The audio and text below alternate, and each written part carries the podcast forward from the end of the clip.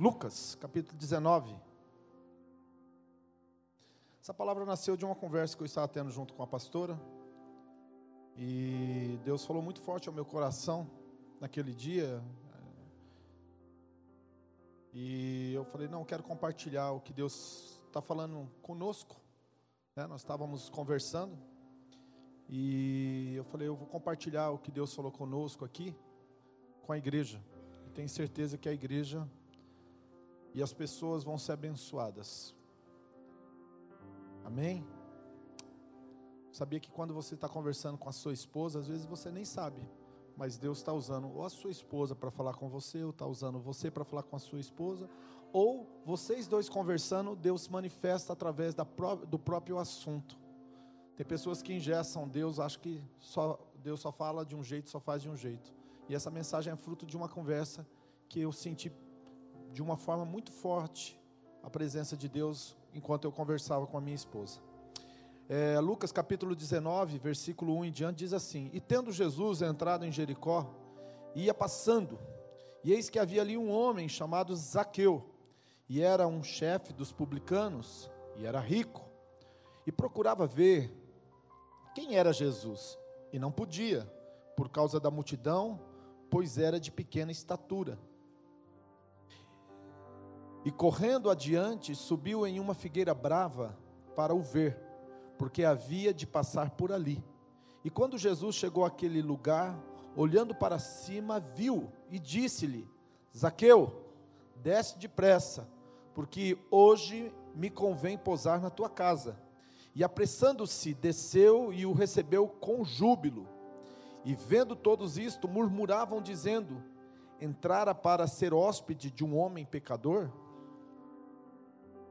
E levantando-se Zaqueu, disse ao Senhor: Senhor, eis que dou aos pobres metade dos meus bens, e se em alguma coisa tenho defraudado alguém, o restituo quadruplicado. E disse-lhe Jesus: Hoje veio salvação a esta casa, pois também este também, este também é filho de Abraão, porque o filho do homem veio buscar e salvar o que havia perdido. Amém. Pai, em nome de Jesus é a tua palavra, e eu gostaria, Pai, de submeter tudo que é conhecimento humano à tua revelação. Que seja o Senhor falando e não a mim. Que o Senhor possa, meu Pai, pelo teu espírito, falar na mente e no coração dos meus irmãos. Pai querido, nós te louvamos porque entendemos e sabemos que a tua palavra é a tua verdade e não pode mentir. Portanto, nós nos alegramos em estarmos na tua presença e ouvir a tua palavra. Quem crê, diga amém. Amados, Jesus estava em Jericó. Para quem não sabe, Jericó ela está é uma das cidades referente ao nível do mar mais baixo que existe, né? O Mar Morto e do lado do Mar Morto está Jericó. E então é uma cidade que por exemplo, quando Jesus fala sobre a parábola do bom samaritano, diz assim: descia um homem de Jerusalém para Jericó. Então, quando fala assim, descia um homem de Jerusalém para Jericó, está dizendo o seguinte: existe uma queda espiritual na vida dessa pessoa. Jesus estava falando exatamente isso. Quando fala do samaritano, do sacerdote, do levita, está falando descia um certo samaritano. Mas quando fala a respeito do sacerdote, do levita, está falando descia de Jerusalém para Jericó. Então, se você parar para pensar, é, Jericó, desde os dias de Josué, era uma cidade que não era para ser restaurada, reconstituída, e é um lugar onde espiritualmente mostra que havia uma pobreza espiritual. E nessa cidade, onde havia uma pobreza espiritual muito grande, morava um homem chamado Zaqueu. Ele era publicano. O Império Romano ele contratava judeus para cobrar impostos de judeus. E o salário dos publicanos era o que eles cobravam a mais do seu próprio povo. Ou seja, se o imposto era, vamos dar um exemplo, 100 reais, ele cobrava 150, 50 era dele e 100 era do Império Romano. Isaqueu, ele, por ser um homem que usava de desonestidade, ele enriqueceu rapidamente, ficou muito rico só que ao mesmo tempo que ele ficou rico, ele foi repudiado pelos seus né, seus iguais, o seu povo, os judeus, e cada vez mais ele foi se tornando um homem rico, mas também não tinha amizade, não tinha mais família, não tinha mais pessoas que estavam próximo dele. Jesus está em Jericó, se você ler o texto, capítulo 18, você vai ver que ele tinha acabado de curar o Bartimeu, ele está andando nas ruas de Jericó. E Zaqueu ele percebe que Jesus vai passar numa determinada rua e ele se antecipa porque ele não conseguia ver Jesus no meio da multidão, porque ele era baixinho, pequeno. E ele sobe numa figueira brava, que por acaso é muito alta, é, ao contrário da figueira que chega a ter 5, 6, 7 metros, uma figueira brava pode ter 10, 12, 15 metros, depende da figueira brava. E ele sobe nessa figueira e fica espreitando para ver Jesus, ele quer conhecer Jesus. Jesus vai passando, vai passando, e quando chega perto da figueira, Jesus para e olha para cima e chama Zaqueu pelo nome. E ele diz para Zaqueu assim: Desce, Zaqueu, porque hoje me convém ir para sua casa. Nesse momento, Jesus ele quebra uma série de paradigmas religiosos, porque Zaqueu era tido como um homem pecador e judeu, ele devido à lei, ele, ele se afastava de pecadores. Eu já penso que você deve se afastar do pecado e não dos pecadores. Essa é a, a, max, a máxima da graça, né? Que Deus ama os pecadores, ele não ama o pecado. E Jesus olha para Zaqueu e fala: Zaqueu, hoje eu vou na sua casa. E quando ele fala que vai na sua casa, alguns começam a murmurar. E Jesus, ele está hospedado na casa de Zaqueu e de repente, Zaqueu se levanta e diz assim: Hoje vou dar metade do que tenho para os pobres. E se alguém eu defraudei, eu vou dar quatro vezes mais daquilo que eu defraudei. E aí Jesus para e fala: Hoje entrou salvação nessa casa, porque ele também é filho de Abraão. E aí então, a outra polêmica, porque uma vez Zaqueu sendo quem ele era, ele já não era mais considerado um filho de Abraão. Mas diga comigo assim: Deus não vê como o homem vê. O homem, ele vê o que está diante dos olhos. Deus, ele vê o coração das pessoas. E vou mais longe. Deus, ele não vê o teu presente e nem o seu passado. Deus, quando olha para você, ele não julga você nem pelo seu passado e nem pelo teu presente. Deus, ele sempre olha para o seu futuro. Toda vez, preste atenção no que eu vou dizer aqui, que é muito importante. Toda vez que Deus for tomar uma decisão a teu respeito, ele vai olhar para o seu futuro e nunca para o seu passado. Vou repetir isso daí. Toda vez que Deus quer e vai tomar uma decisão ao nosso respeito, ele nunca olha para o nosso passado, ele olha para o nosso futuro. Por, o nome disso é graça. Graça. É bíblico isso. Se você ler as cartas de Paulo, você vai entender o que eu estou falando com mais profundidade ainda. E de repente esse homem, ele entrega sua vida literalmente para Jesus. E Jesus diz assim: Hoje entrou salvação na sua casa nesta casa, porque esse também é filho de Abraão. E aí entra o que eu gostaria de falar com vocês em breves palavras. Muitas vezes nós criamos alguns paradigmas, nós colocamos alguns obstáculos, e muitas vezes, porque uma pessoa ela ainda não está fazendo o que é a vontade perfeita de Deus, nós nos, nós nos afastamos e temos dificuldade de se relacionar com ela. Às vezes, uma mulher que o marido não é crente, não tem a mesma fé. Às vezes, um pai que tem um filho que não tem a mesma fé. Às vezes, um pastor que uma ovelha entrou dentro da igreja e aquela ovelha, ela ainda não é uma, uma ovelha espiritual, ainda é uma ovelha natural, em alguns casos, uma ovelha carnal ainda.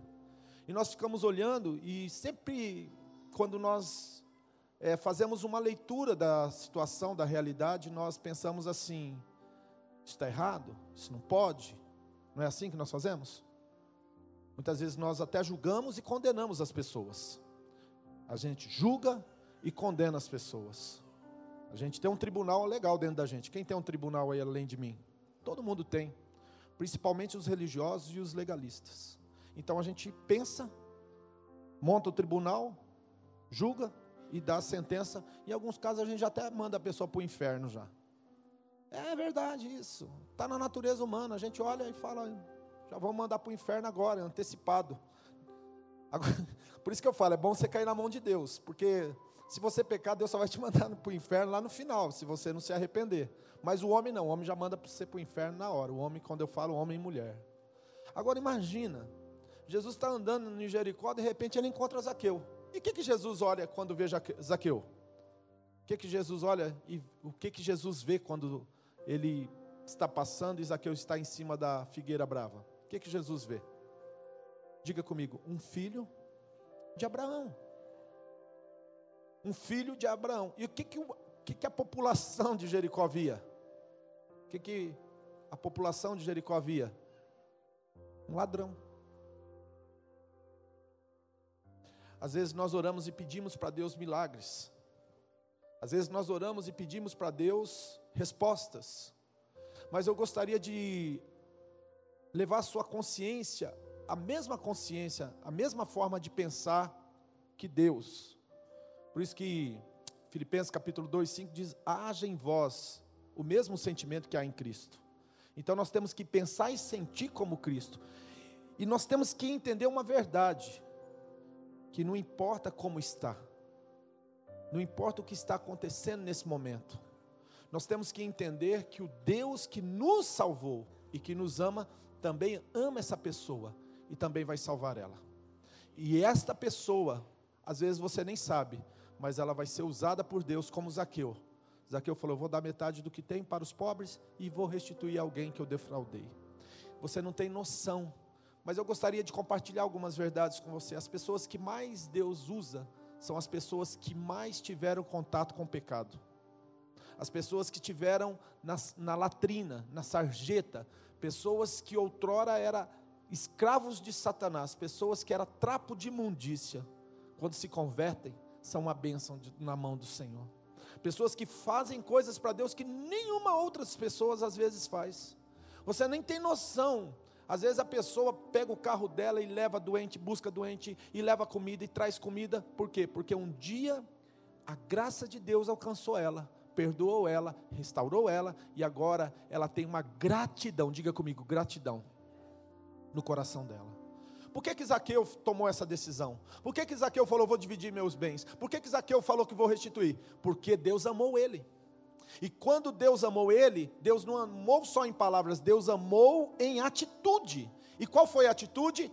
Zaqueu, eu te conheço, eu sei quem você é, eu conheço até o teu nome. Por favor, desce, eu vou na tua casa. Jesus amou Zaqueu e amou em atitude em atitude. Nós estamos pregando uma série de mensagens sobre família. E nessa noite eu gostaria de dizer assim: olha, meu querido, muitas libertações que precisam acontecer no seio da família, só vai acontecer quando a gente amar de verdade.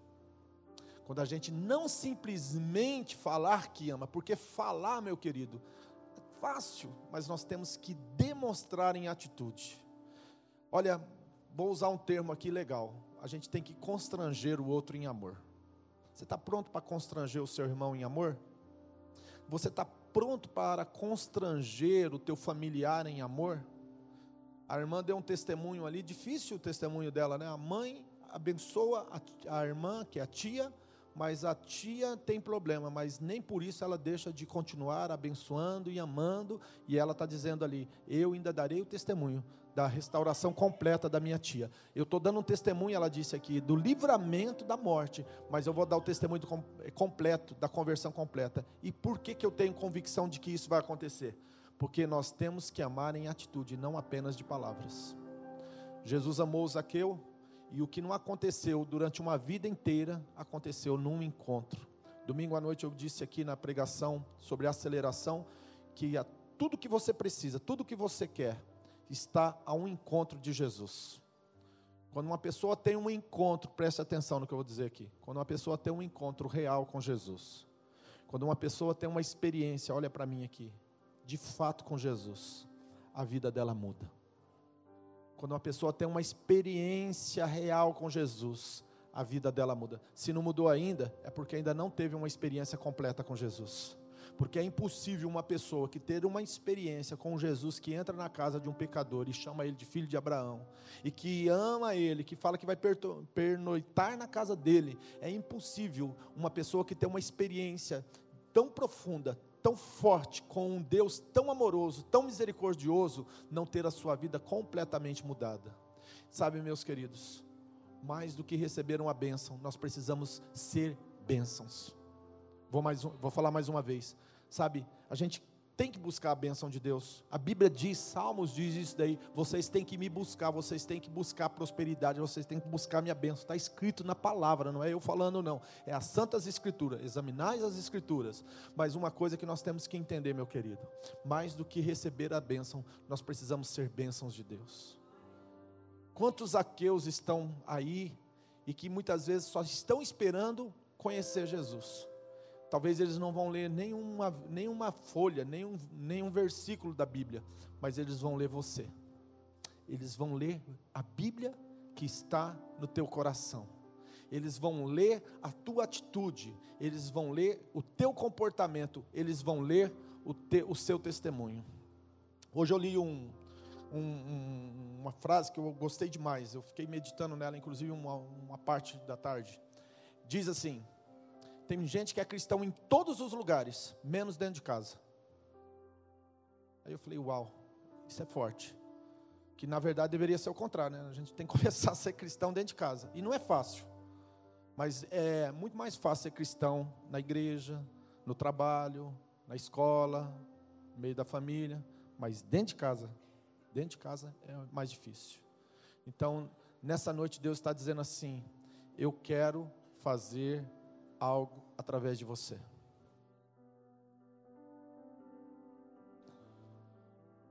Domingo uma jovem me procurou, eu e a pastora, e deu um testemunho, testemunho. E eu fiquei pensando, o nome dela é Raíssa. Nossa. Meu Deus.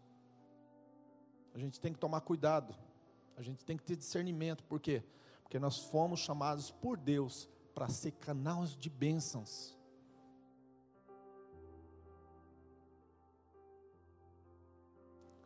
Jesus quer entrar na sua casa.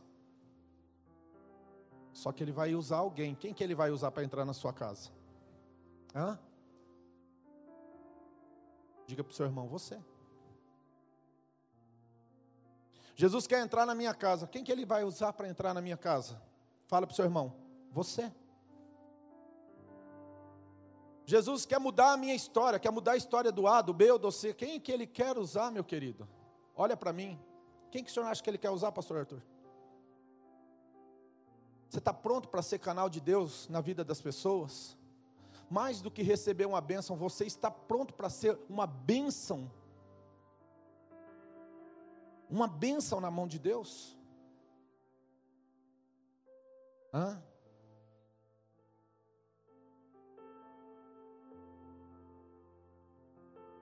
Quantos encontros Jesus, é, Zaqueu precisou para ter a vida dele transformada?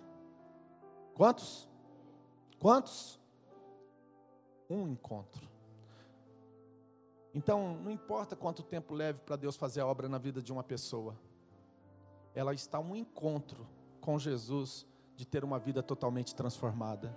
Não importa o tempo que leve para Jesus fazer uma obra na vida de uma pessoa, esta pessoa está um encontro de ter a sua vida transformada.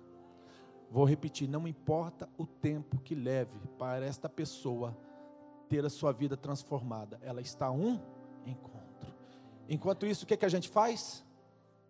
Enquanto isso, o que, que a gente faz? O que, que a gente faz, irmã que deu um testemunho? Qual é o, nome, qual é o seu nome? Como? Daniela. O que, que a gente faz, Daniela, enquanto isso?